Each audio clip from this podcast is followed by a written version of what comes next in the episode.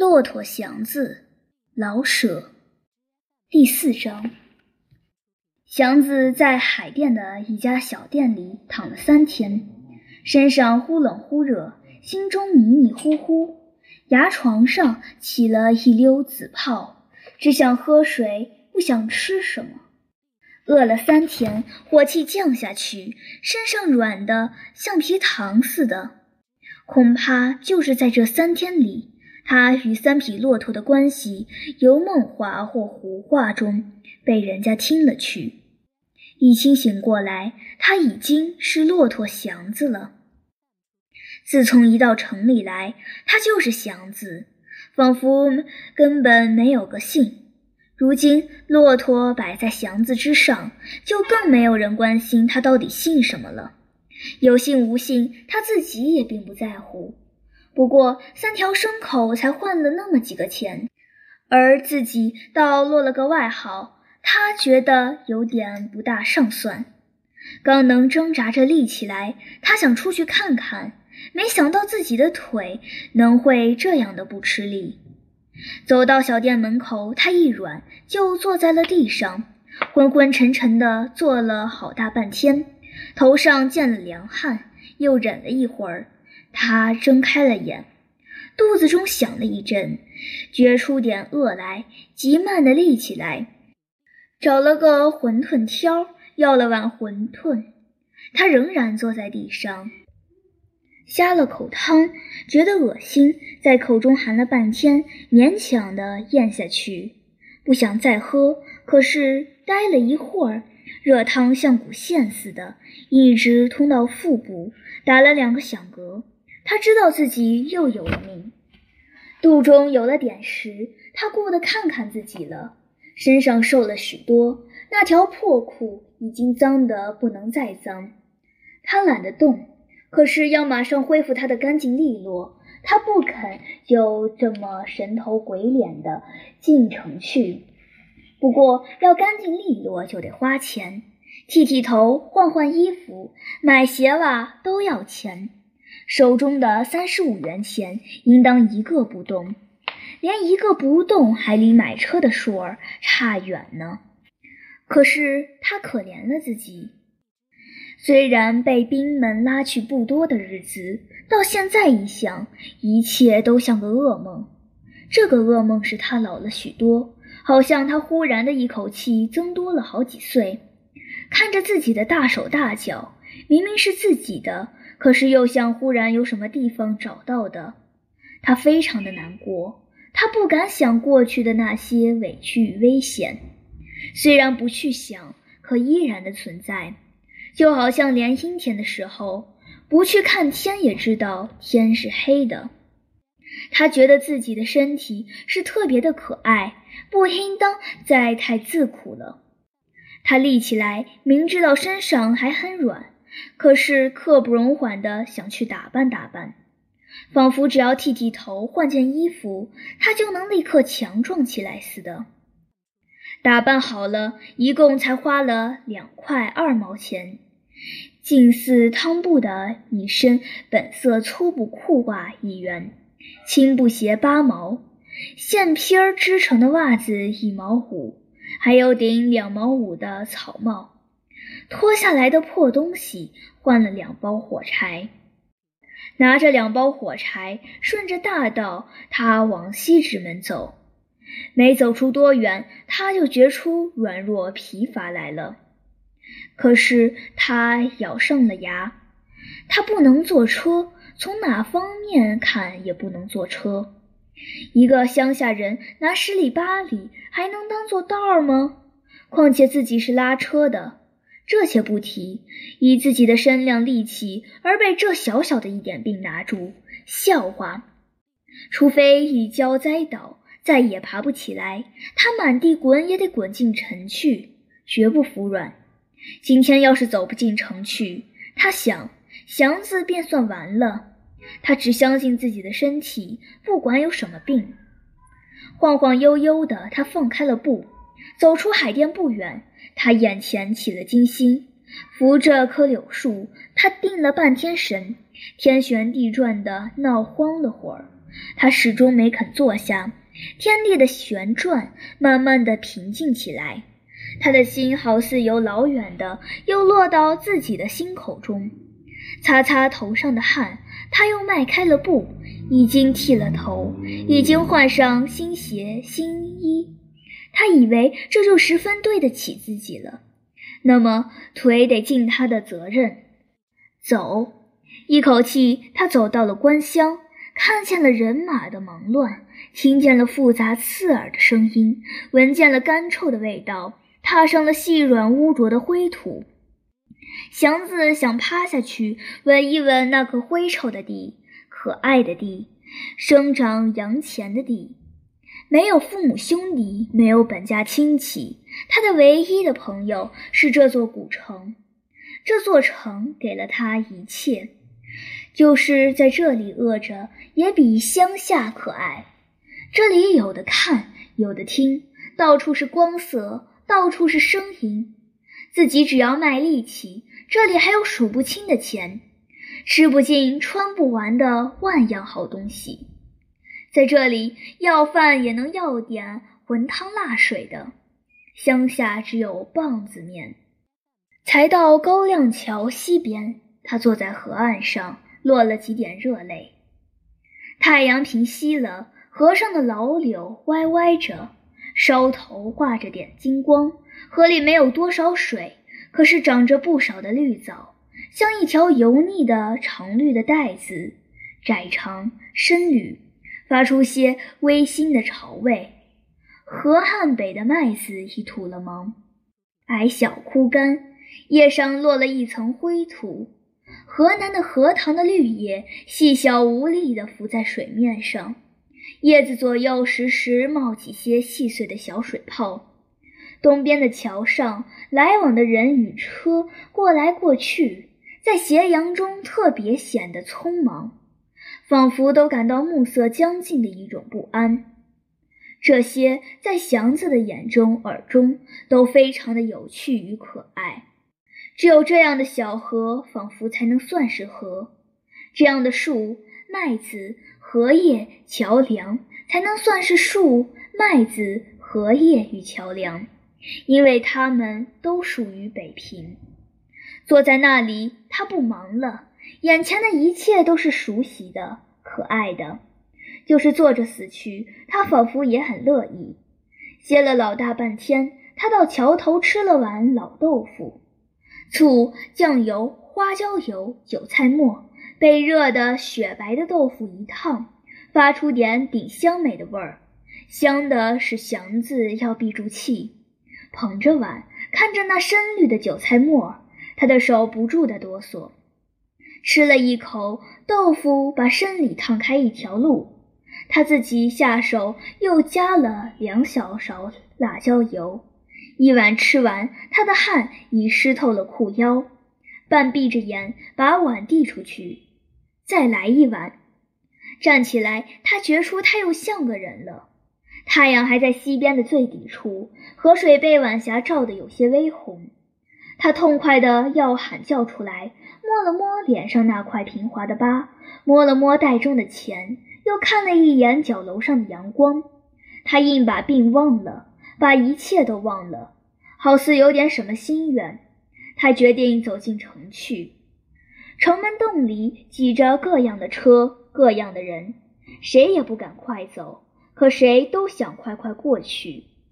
鞭声、喊声、骂声、喇叭声、铃声、笑声，都被门洞像一架扩音机似的，嗡嗡地连成一片，仿佛人人都发着点声音。都嗡嗡的响，祥子的大脚东插一步，西跨一步，两手左右的拨罗，像条瘦长的大鱼，随浪欢跃那样挤进了城。一眼便看到新街口，道路是那么宽，那么直，他的眼发了光，和东边的屋顶上的反光一样亮。他点了点头。他的铺盖还在西安门大街人和车场了，自然他想奔那里去，因为没有家小，他一向是住在车场里，虽然并不永远拉厂子里的车。仁和的老板刘四爷是一快七十岁的人了，人老心可不老实。年轻的时候，他当过库兵，设过赌场，买卖过人口，放过阎王账。干这些营生所应有的资格与本领，力气、心路、手段、交际、字号等等，刘四爷都有。在前清的时候打过群架，抢过良家妇女，跪过铁锁，跪上铁锁。刘四爷并没皱一皱眉，没说一个饶命。官司叫他硬挺了过来，这叫做自豪。出了狱，恰巧入了民国，巡警的势力越来越大。刘四爷看出地面上的英雄已成了过去的事儿，即使黄天霸在世，也不会有多少机会了。他开了个洋车厂子，土混混出身，他晓得怎样对付穷人，什么时候该紧一把，哪里该松一步。他有善于调动的天才，车夫们没有敢跟他耍滑头的。他一瞪眼，和他哈哈一笑，能把人弄得迷迷糊糊的，仿佛一脚蹬在天堂，一脚蹬在地狱，只好听他摆弄。到现在，他有六十多辆车，是坏的，也是七八成新的。他不存破车，车租他的比别家的大，可是到三节，他比别家多放着两天的份儿。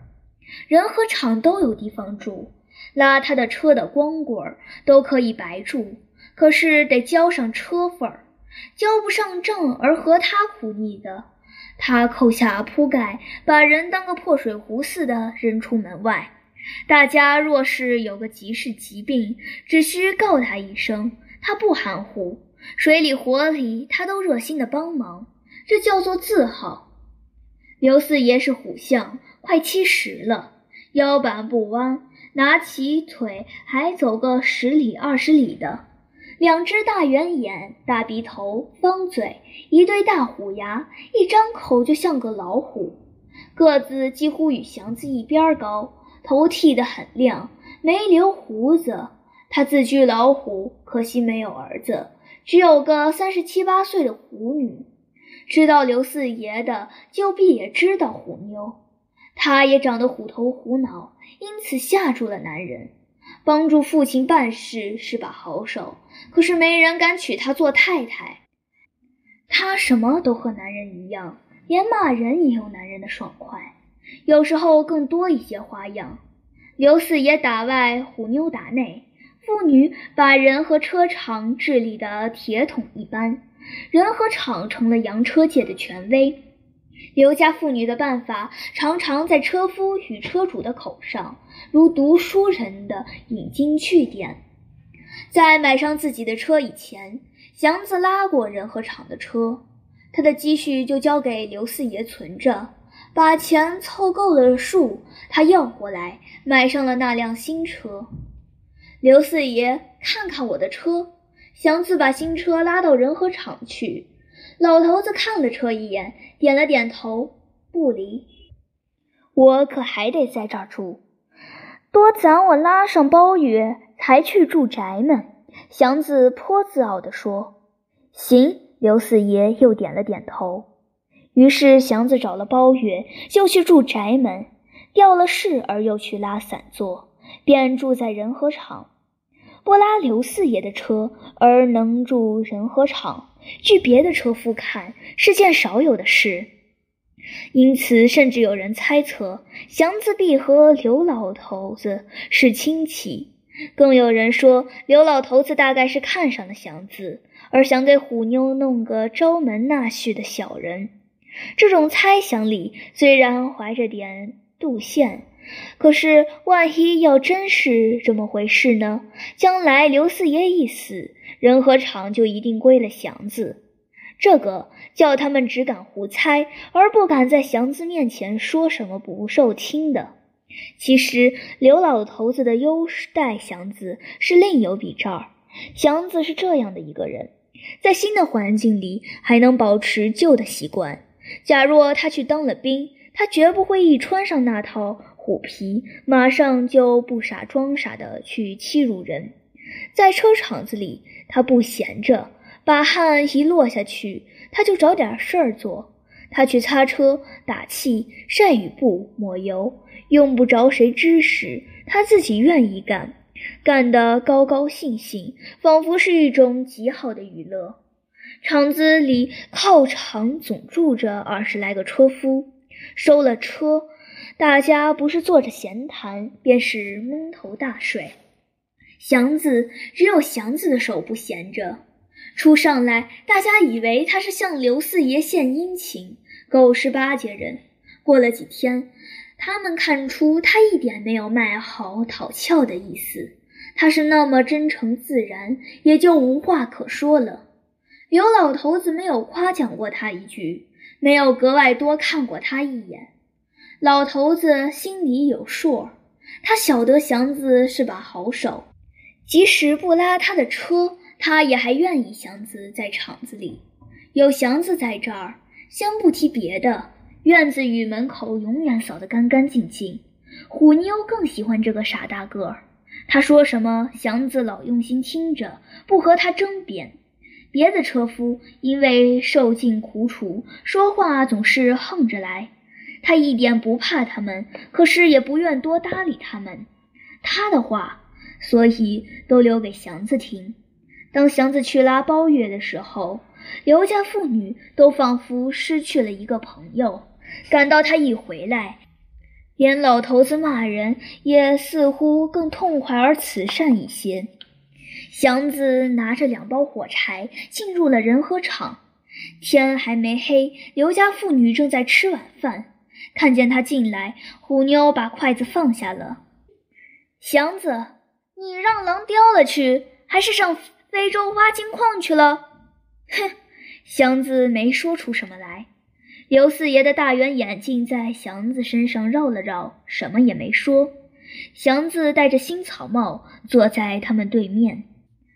你要是还没吃了的话，一块儿吧。虎妞仿佛是招待个好朋友。祥子没动，心里忽然感觉到一点说不出来的亲热。一向他拿人和厂当做家，拉包月主人常换，拉散座，座儿一会儿一改，只有这里老让他住，老有人跟他说些闲话。现在刚逃出命来，又回到熟人这里来，还让他吃饭，他几乎要怀疑他们是否要欺弄他。可是也几乎落下泪来。刚吃了两碗老豆腐，他表示出一点礼让。你干什么去了？刘四爷的大圆眼还盯着祥子。车呢？车？祥子啐了口唾沫。过来先吃晚饭，毒不死你。两碗老豆腐管什么事？虎妞一把将他扯过去，好像老嫂子疼爱小叔那样。祥子没去端碗，先把钱掏了出来。四爷，先给我拿着，三十块，把点零钱又放在衣袋里。刘四爷用眉毛梢问了句：“哪儿来的？”祥子一边吃一边把兵拉去的事说了一遍。哼。你这个傻小子！刘四爷听完摇了摇头。拉进城来卖给汤锅，也值几十多块一头。要是冬天驼毛齐全的时候，三匹得卖六十块。祥子早就有些后悔，一听这个更难过了。可是继而一想，把三只活活的牲口卖给汤锅去挨刀，有点缺德。